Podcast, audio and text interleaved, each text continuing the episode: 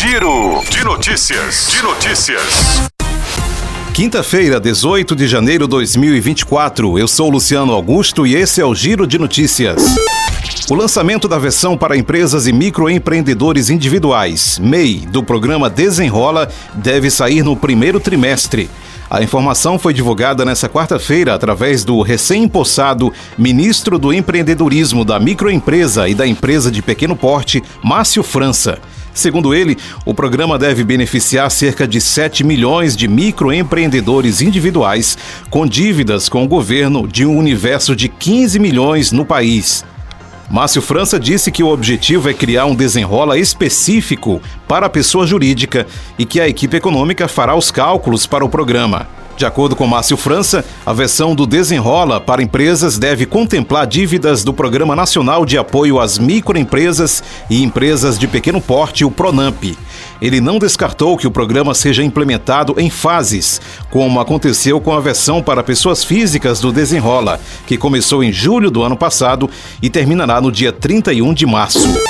A região Nordeste foi a que concentrou o maior número de redações nota mil no Exame Nacional do Ensino Médio Enem. Ao todo, 25 dos 60 estudantes que tiraram a nota máxima em todo o país são de estados nordestinos, somando a região com o norte do país com cinco estudantes. Ambas têm metade dos estudantes nota mil na prova aplicada no final do ano passado. No Piauí estão seis estudantes. O estado, junto com Rio Grande do Norte e Rio Grande do Sul, cada um também com seis estudantes nota mil. Só é superado pelo Rio de Janeiro e por São Paulo, cada um com sete estudantes. Líderes religiosos, como pastores e ministros, deixarão de ter isenção tributária sobre os salários. A Receita Federal editou um ato declaratório que reverteu a decisão do governo anterior. A medida foi publicada nesta quarta-feira no Diário Oficial da União. Assinado pelo secretário da Receita Federal, Robson Barreirinhas, o ato declaratório suspende o benefício concedido pelo ex-secretário especial do órgão, Júlio César Vieira Gomes, pouco antes do início da campanha eleitoral de 2022. Segundo o fisco, a reversão da isenção tributária seguiu determinação do TCU, o Tribunal de Contas da União.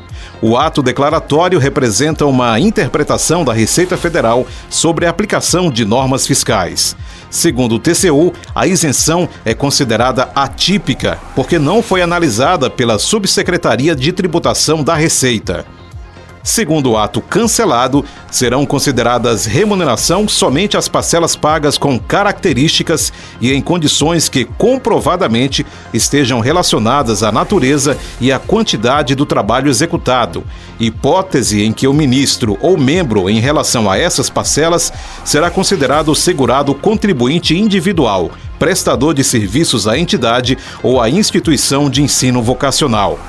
O ex-secretário especial Júlio César foi exonerado da Receita Federal em junho do ano passado, após ser divulgado o envolvimento dele no caso da liberação de joias dadas de presente por governos estrangeiros ao ex-presidente Jair Bolsonaro.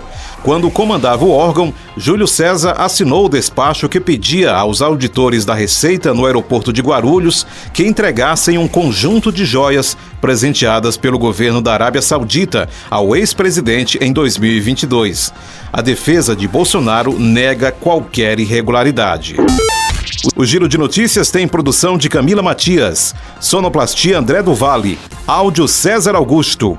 Essas e outras notícias acesse gcmais.com.br.